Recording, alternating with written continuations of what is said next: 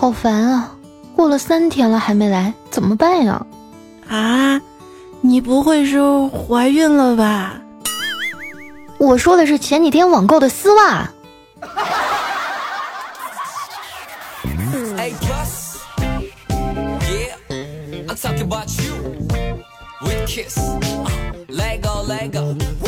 来吧来吧，手机边亲爱的你，还好吗？买的东西都收到了吗？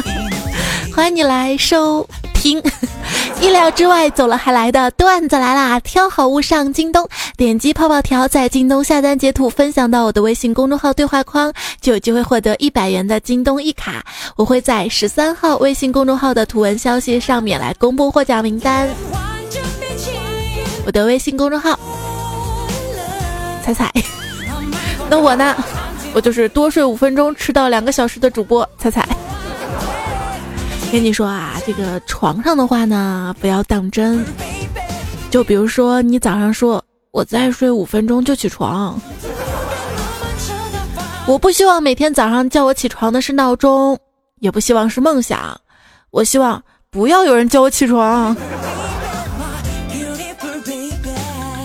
那天梦到自己过气了，醒来之后发现虚惊一场，原来我从来就没红过。这对于失眠的人来说啊，想要做梦简直就是在做梦。我晚上觉不够，中午来凑啊。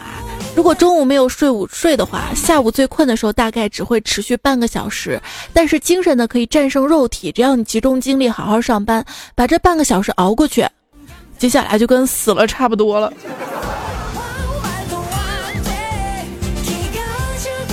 感觉身体被掏空。那些总是说感觉身体被掏空的人，平时的状态是感觉身体被塞满吗？或许现在就是一个透支的世界吧，透支身体去熬夜，透支钱去买东西，透支感情去爱，疯狂过后却再也没有办法还原最终的样子。少废话，欠我钱你到底还不还？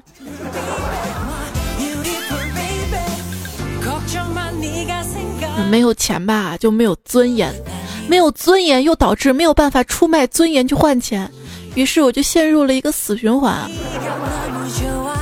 那天我跟我爸说：“爸呀，我觉得，你看，都说游戏行业是暴利行业吧，可是我在这行都干了五年了，也没有赚到钱，还不如那些卖炒粉的赚钱。我要辞职。”然后我爸就说：“孩子，你要放平心态，谁说在暴利行业就一定能赚钱呢？你看。”我干房地产的吧，也是暴利行业，不照样没有赚到钱吗？这个时候我忍不住就打断他了：“爸，物业保安也是房地产吗？”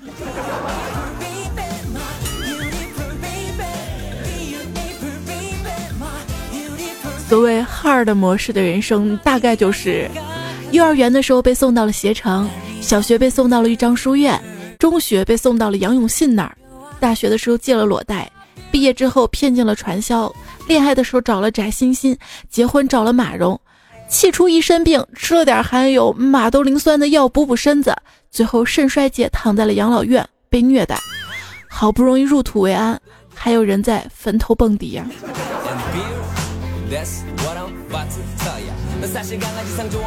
魔鬼对虐童老师说：“你这事儿吧，我都看不下去了，所以我要处罚你。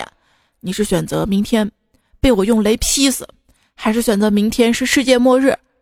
这虐童老师心想，那要是死一起死好啦，于是就选择了世界末日。魔鬼点点头，吩咐手下：“这个明天是世界末日，呃，你们试试他到底能吃下多少芥末才会辣死。”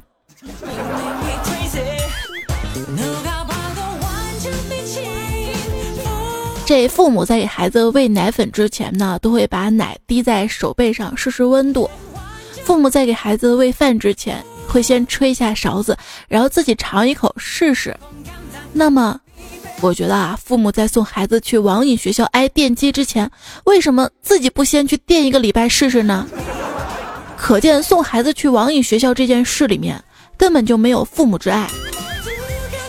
之前华西精神科的一个老师曾经说过，很多时候遇到被父母拖过来做心理咨询的小孩，一聊天，这孩子挺正常的啊，在跟父母一聊天，这不典型的偏执性人格吗？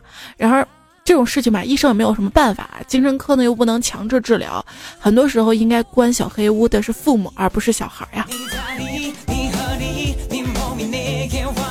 这就是没有智障刚需，哪来魔幻市场？中国家长呢，在表达爱上很含蓄，但是在表达厌恶上真的是非常淋漓尽致了。刚才下楼嘛，听到一个爸爸骂儿子：“你个小逼崽子，我一脚蹬死你算了。”哎呦，还是老师教育有一套哈。那天看了一个视频嘛，一个老师在班上就问：“来，我问问我们班上小朋友，谁会玩王者荣耀？”然后小孩子一听这感兴趣话题嘛，都举手：“我我我我我。” 老师拍着视频说：“好的，等一下我就把这个视频发给你们的爸爸妈妈。”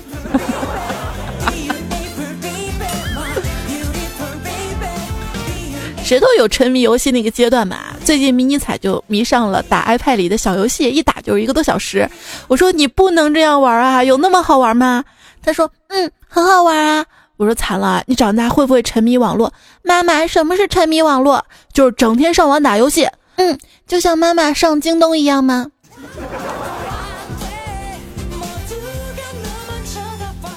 虽然买了那么多东西，但却并没有感觉到比较快乐。你有没有想过，是因为你买的东西还不够多？口口声声说喜欢的东西，你之所以能够忍这么久还不买，要么是没有钱，要么就是喜欢的还不够，要么就是等啊等啊等打折降价。我呢，就是在等爆发日这一天，一次性爆发吧。应该不是一次啊，爆发日是十号到十二号这几天要爆发好几天，还能不能人好好工作了？光买买买了。老公问：“你这天买了多少啊？”一两百吧，大概。呃，还好吧，挺乖的啊。嗯，一两百个订单。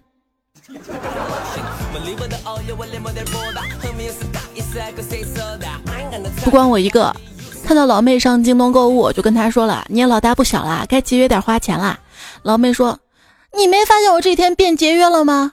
我很纳闷，没看出来啊，哪节约了？然后她说：“我我前两天穿的衣服是一千八的，今天穿的这件是一千二的。”我理解你，这人身材好的时候啊，就更喜欢买衣服，因为什么风格都能驾驭得了，都想驾驭一下，还都驾驭的蛮好。皮肤好的时候呢，就更喜欢买化妆品，因为用什么都觉得合适。所以女人买化妆品、买衣服，那都是女人的福气啊。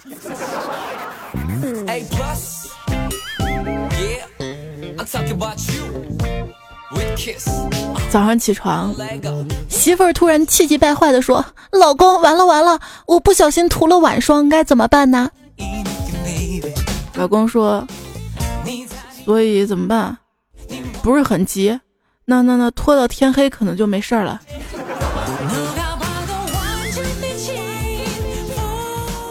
他在拖到天黑，其他人在脱单，而你在脱发。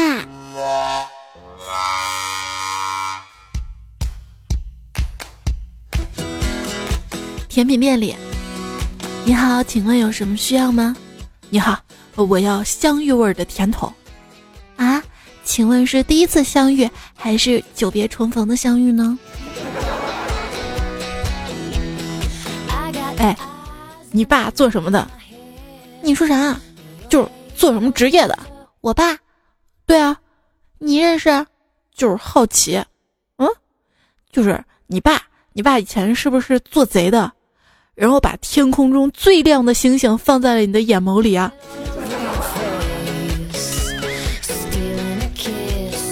如此撩妹甚好，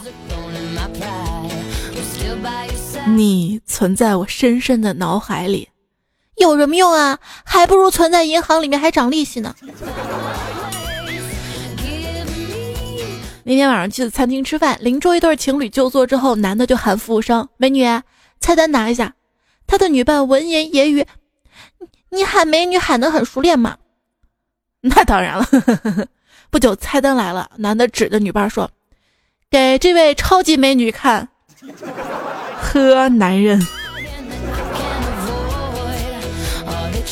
老婆啊，我今天发工资了，晚上我们去吃大餐，顺便给你买几套衣服。你生日要到了，你上次看上那条项链，一起买了吧？别再替我省钱了，老公挣钱，老婆花是应该的。爱你。我强忍着感动跟眼泪告诉他：“你，你，你打错电话了，这是谁家的老公？能不能过户给我？”因为我经常沉迷于工作，沉迷到半夜两三点啊，所以我老公其实挺烦的。他刚才就给我下了最后的通牒，说段子来了，跟他只能选一个。我也是思考了很久，所以。各位非常遗憾的跟大家说，这期段子来了将会是段子来了最后一则关于我老公的段子了。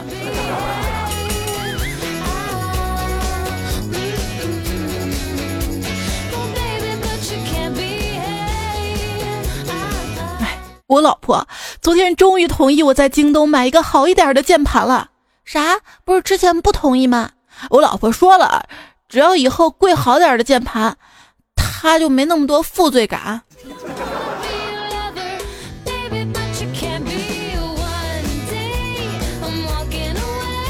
一朋友说结婚四年了，昨天晚上我特别想那个啥，可是老婆困得很，不愿意。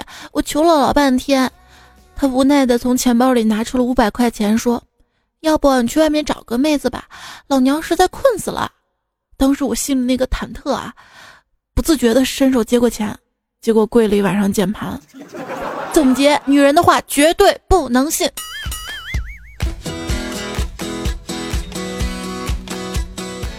我一哥们儿得知他老婆搜私房钱之后，主动坦白，并且积极的跪键盘，希望获得老婆的原谅。老婆吧，当时怎么想都觉得不对劲儿，然后把键盘砸碎了，发现里面的其他钞票。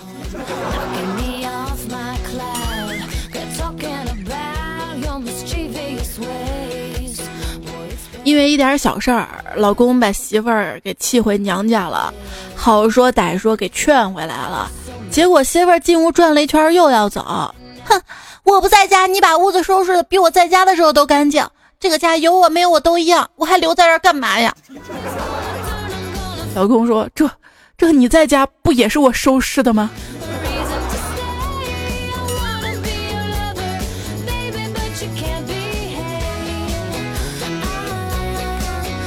坤哥女朋友心情不好，进门就问坤哥：“你今天抽烟没？”坤哥说：“没抽。”那你喝酒没？嗯，没喝。你打牌没？嗯，没打。结果上来啊，给坤哥一嘴巴子。哼，我想，我想找个打你的理由，怎么就那么难呢？坤哥说：“彩彩，我究竟做错了什么？错就错在你不该找他当女朋友。”我不敢说。这喜欢语言暴力的女人跟家暴的男人真没啥区别。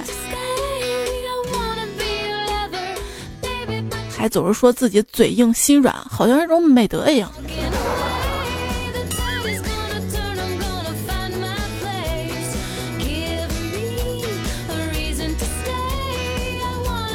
那那你知道什么样的人才是成功的人啊？知道，对于男生而言，需要事业有成、家庭和睦、儿女双全；对于女人来说，只要能控制好自己的脾气就行。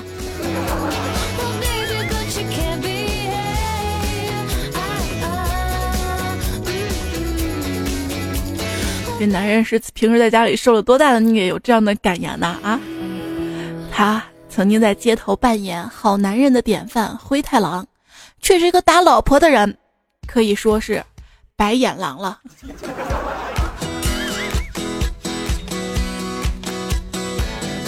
小时候啊，跟我妈妈去吃拉面，我非要吃排骨的，可是妈妈并没有带那么多钱，然后我就悄悄的说：“妈，那咱们俩吃霸王餐吧。”我妈一听火了，当着那么多人的面就揍我，还是饭店老板说和的。哎呀呀呀呀！行了，这顿不收你们钱了，别打孩子了，还有别的客人呢。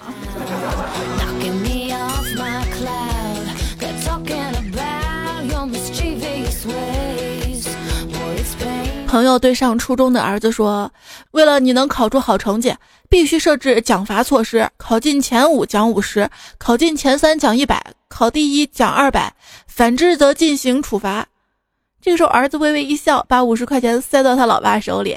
行了，老爸，你别整这些没用的，我看你是没钱了。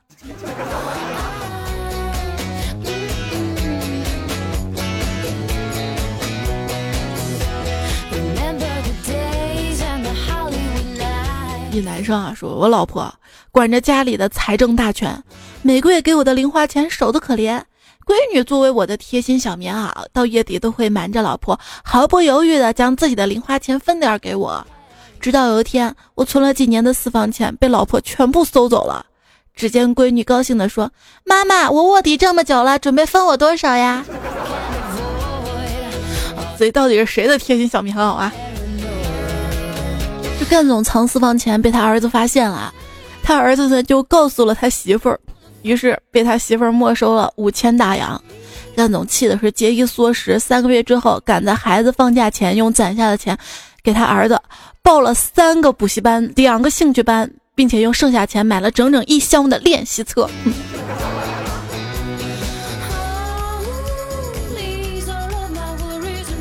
我昨天跟一个九五后的小弟弟聊天，他说他小时候总是会从大衣柜后面的墙角洞里翻出钱来，有时候五十，有时候一百，然后拿去买玩具、买零食。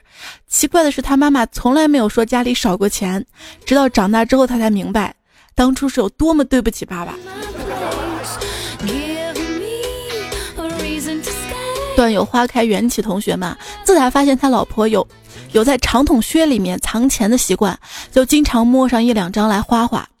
直到昨天，他伸手抓到一个小仙人球之后，他就知道好日子到头了，自己该收手了。所以重点是，男同胞们，你们藏钱的办法也要与时俱进了。给大家推荐一个办法：去银行办上一张卡，然后把钱存进去，然后把卡烧了，需要的时候再去补卡。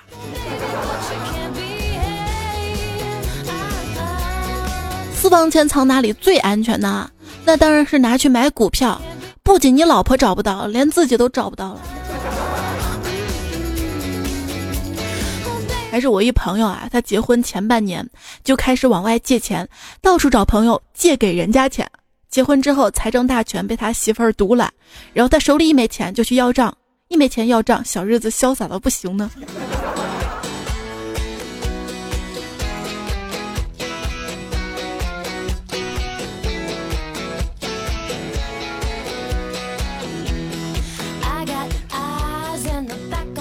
我以前想过，我要买一个骨灰盒藏钱，摆我家客厅，上面再摆上我的黑白照。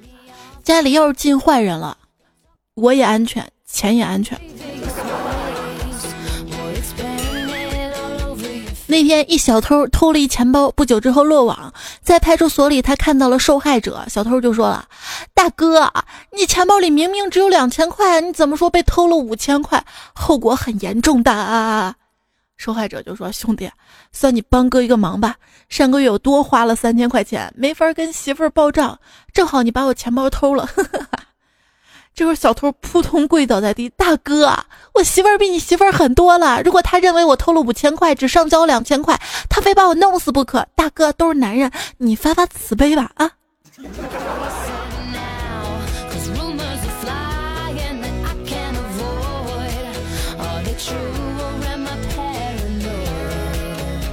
段友生生不息说，我大哥带着嫂子回家吃饭，趁着嫂子跟老妈在厨房里面忙碌做饭，大哥跟老爸说。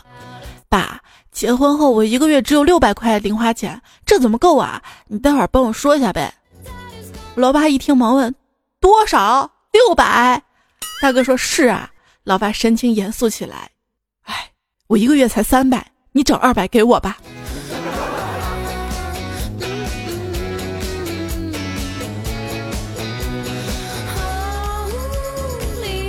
那天我爸我妈就吵架嘛，我妈说：说说说，你私房钱都藏哪了？我爸说没藏呀，还不坦白是吗？今晚给我睡客厅去。我爸无奈的说：行行行，那我就藏书里了。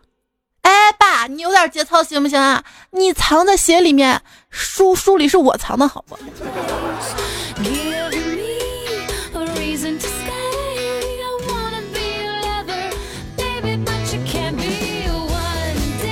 之前嘛，几个同事在聊天儿一个同事就抱怨说：“哎，家有旱气啊，这月工资全上交了，现在天气开始热了，都没钱买短袖了。”另外一个同事就回道：“哥们儿，把你身上秋衣袖子剪开就是短袖了，冬天再用针缝上，我就这么过来的。”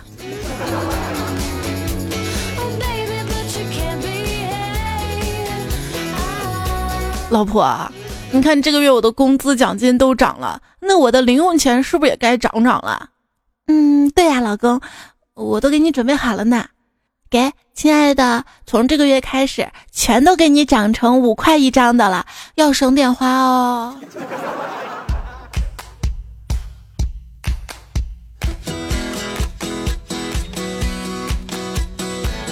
那天闺蜜八卦的跟我说，她的一位同事大姐刚刚离婚，被第三者插足了。那大姐的老公，同事们都见过，老实巴交的，平时工资都上交，看着不像那种人呐。我说那怎么就有小三了呀？闺蜜说，嗯，那个大姐吧，对她老公太苛刻了。那个第三者给她老公就买了一条烟，就给勾搭走了。当时我就沉默了，哎，也不知道她零花钱够不够花。爱是一道光。绿的我发慌。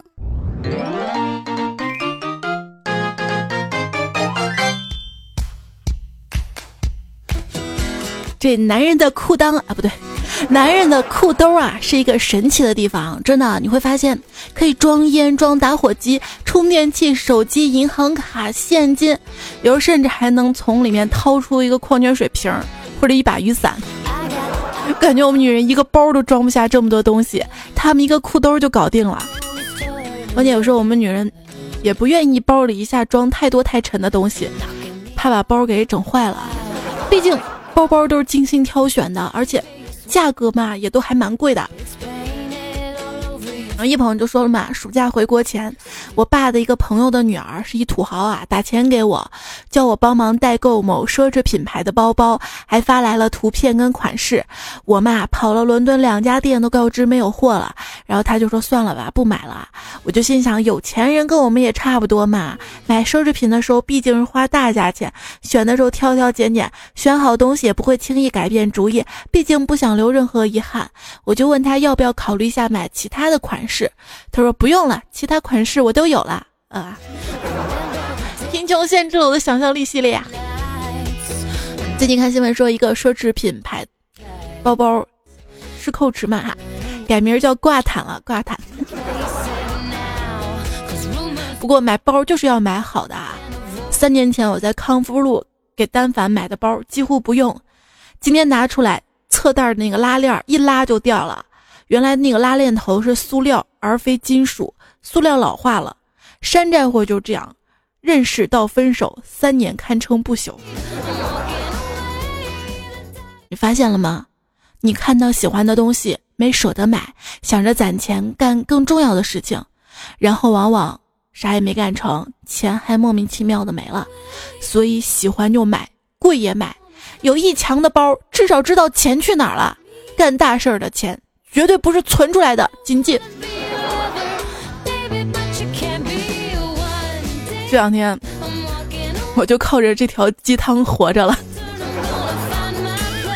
真的，这有钱人脑回路果然与众不同。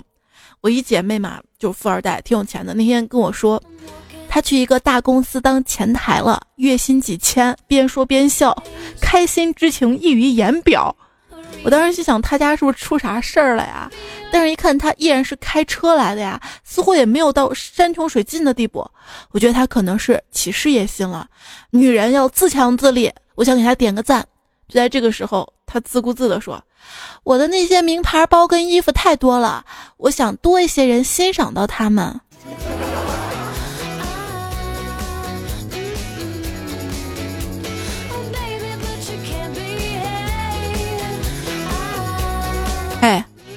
没了钢铁侠的盔甲，你还有什么呀？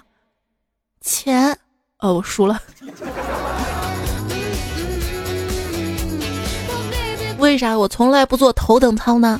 因为经济舱可长学问了呢。就比如某航空公司给经济舱旅客的读物里说，对于常坐经济舱的价格敏感人士来说，啊，我一下就学会“穷”字儿的另外一个写法了，价格敏感。还有就是形容一个人比较穷，但是又不能说的难听，一般就称为中产阶级。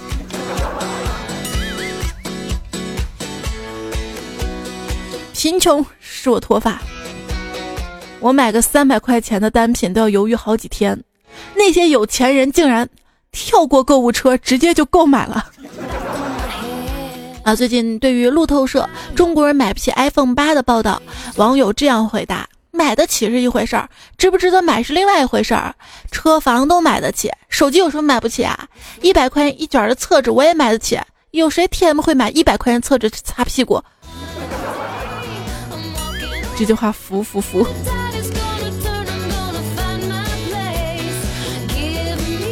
还比较服的是来自于最近几期段子来了的留言哈，一位同学说：“曾梦想执仗剑走天涯，却奈何安检不让过。”水墨繁星说：“彩姐啊，我也曾有仗剑天涯，可是现在，现在胖的都喘。”现在不止胖，而且特懒。老朽累了，说：“绍兴花雕保温杯，被窝听彩还有谁？”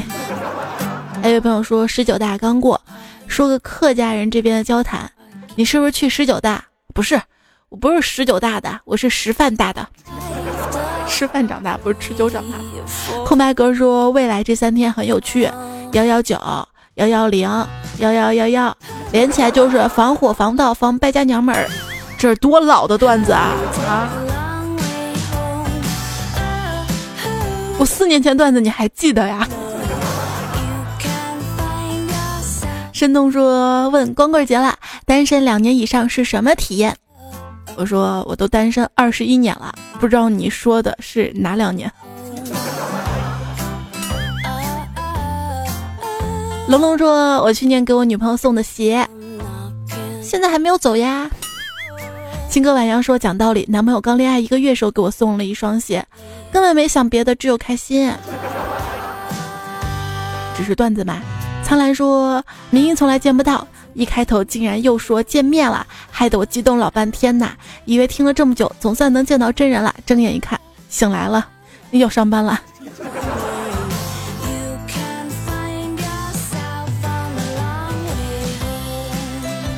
嗯只闻其声不见其人，也算是相见呀。韩星说听了彩彩三年多来，一直想支持一下，赠一首藏头诗吧。文笔拙劣，彩彩勿怪。其实我觉得文笔真的蛮好的啊。采莲摇曳泛轻舟，采菊微渡绕千柔。家天长经秋风落，游云淡散逍遥游。谢谢谢谢。其实说打油诗也行啊，比如泡泡就说了，社会我裁剪，断手断手，段子信手剪。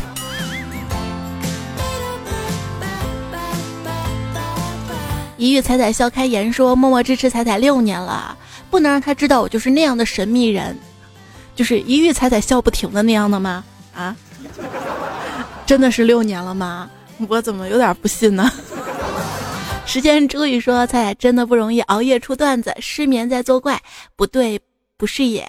主播真会玩，笑就把他逼，边把段子听，边把评论留，来把段子夸，快乐你我他。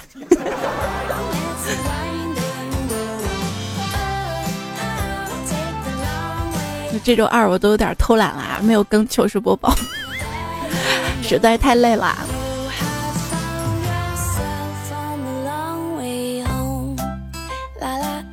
同事设计说，晚上拿彩彩段子讲给老婆听，我还没念完，然后老婆说出了下半部分的笑话，说你又开车听彩彩段子啦，不带我。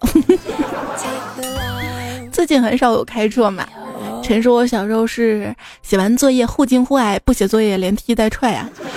学习子墨说，段子总是那么相似。昨天晚上，我两岁的女儿吃饭的时候一直给我夹菜。我说你也吃啊，她不理会，还继续夹菜给我。然后我说了一句吃吧，所有的菜老爸都尝过了，好吃而且没毒。然后他就开始夹给自己吃啦吃啦，顿时感觉我就成了古代给皇帝试菜的太监。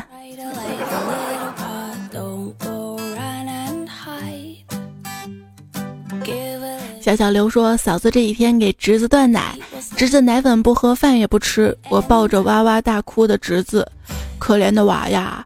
这次断了再吃就要等十几年了。”嫂子说：“好了，别说了，让他再吃最后一次。”爱彩彩的迷你彩说：“父母才是真爱，你只是个意外。”哎，我觉得你说这个特别好，特别适合当标题。李白的装酒葫芦说：“哎，妈妈总是太辛苦了，想给她一个按摩椅，把她按在按摩椅上，我就可以出去玩了。”吴亚轩说：“今天坐车回来的时候，发现车里一个女孩不知道看啥剧，看的竟然哭起来了，一个劲儿的抹眼泪。我就一直看着他，他一抬头发现我看他，可能有点不好意思吧，扑哧一下乐了。我真的很想跟他说，姑娘，你破涕一笑的那一刻。”真的很可爱，也很美。可是他不听段子来了，你怎么说给他听？希望他听吧。啊，我们希望段子来了可以全宇宙的人都听，这样他就能听到了，是不是？嗯。欧丽说：“猜猜我好难过呀，跟一个男生暧昧了四五个月，刚发现他还跟他的前女友扯不清，感觉差点当备胎了，好难过呀。”听你段子，满脑子还都是那个男生。你看，你看，我都把前任聊天记录都给你看了，你还说我不爱你？哼，这说明你有前任的联系方式。在这个打夜炮第二天起床都不知道对方真名叫啥的年代，还谈什么天荒地老真不真爱？能遇到一个敢把手机随时给你看的人，那就可以考虑在一起混日子了。差点是个帅哥，说错过了爱翻自己手机的女人之后，遇到都是爱翻钱包的女人啊。佐莫科斯说：“仔仔给你点赞，不为别的，你的声音像极了很久很久很久以前认识的一个人。那或许我们以前就认识呢，啊，还是希望大家多多点赞啊。我没要求，不代表不要。”浪味板栗子说：“高考在画室画画的时候开始听喜马拉雅，在主页看到了你就听啦，很喜欢听你说话。上大学这种安静坐下来画画日子就少啦，有段时间没听了，现在又在考研，画画时候又突然想把你，想把你下下来。我以前每期都下载听，终于赶上更新了，一边画画一边听。还有四十七天考研了，祝福我吧。”祝我们听节目的所有考研的朋友们都加油，好不好？把盐烤好了分给我们吃，咸咸的。这位昵称叫彩彩是女生啊，朋友说突然多愁善感起来，发现身边很多人都离去了。打开喜马拉雅，你还在，真好。还记得第一次被你念叨时候的窃喜，第一次被你抽到送的台历，谢谢你的陪伴。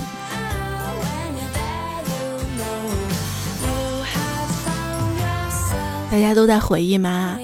天意沐月如初说，说实话，听了段子来了，二零一三年那几期，再听一下现在的，区别很大呀。前者让人感觉到充满干劲的新人，后者一听就知道这是一个开车多年的女司机。女司机开车手刹不放照样开，意思就是没有什么能够阻挡你对自由的向往。就我读这个留言啊，不是让大家烦恼。翻到一三年那几期节目去听，其实吧，我觉得最大的区别还是在于那几期节目短，现在长了。还有什么对自由的向往？你有没有发现，越来越多的人嘴里说的自由，不过是自私，不想让你干涉。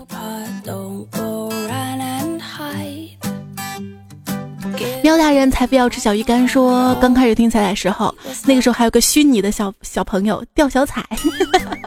现在迷彩都开始客串节目啦，啊，还记得这个梗啊？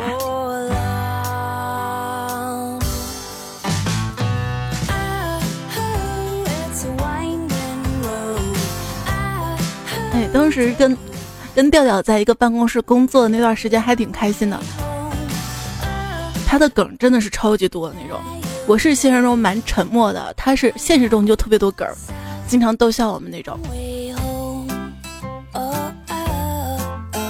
心诺相依说，音乐听腻了，来到喜马拉雅。一听就爱上了彩彩这个节目，听了一个多月了，还没听到一半，现在总是觉得错过了什么。没有呀，没有呀，你已经赶上车了呀。人生仿佛一本书，说无意间听到的，真是说不完精彩啊！哎呦，还有一位朋友说露个脸吧，万一主播看上我了呢？说实话，我想看你，可是你昵称跟头像都没有啊。野生巨龙根说：“主播，我第一次听到你节目，好奇你感冒了吗？” 我跟你说，一到这个季节啊，我就受到鼻音的困扰。况且最近几期录节目都是大半夜的嘛，困的。还有昵称叫你大学同学说：“这貌似是我接受新闻的唯一渠道了。”呵呵，就说节目嘛。受到你这样的鼓励之后，我决定以后节目多准备点新闻。真的哪天段子都没有了，咱们就播新闻好吗？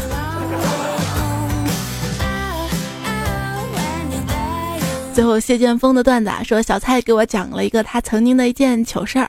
有一天早晨，京东快递来按门铃，小蔡习惯裸睡，迷迷糊糊开了门，快递员盯着小蔡几秒钟之后尖叫起来跑走了。小蔡在后面大吼：“你给我站住！是老娘吃亏了，你叫什么？瞧不起老娘吗？”然后也追了出去。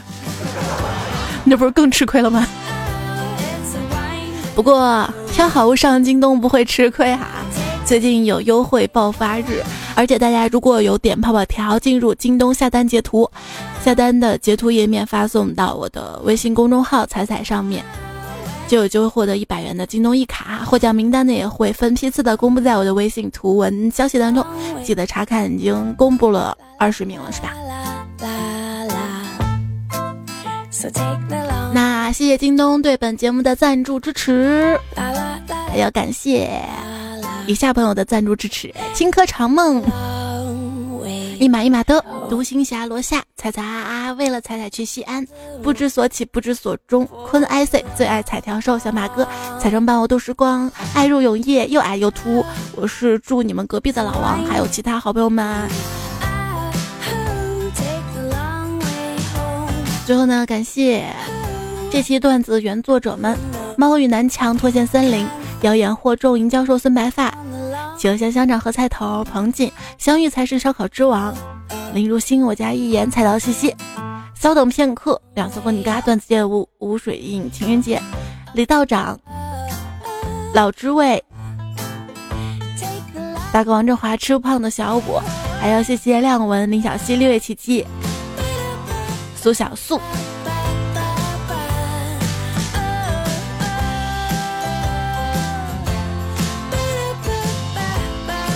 十三才推荐背景音乐，还有任性小笼包。我们总是在寻找杰，你们曾经抢过沙发哈。啊，今天不墨迹了，今天今天不墨迹，今天不墨迹了，因为等一下还有一期段子来了，豆豆版哈。那我们。等会儿再会吧，拜拜。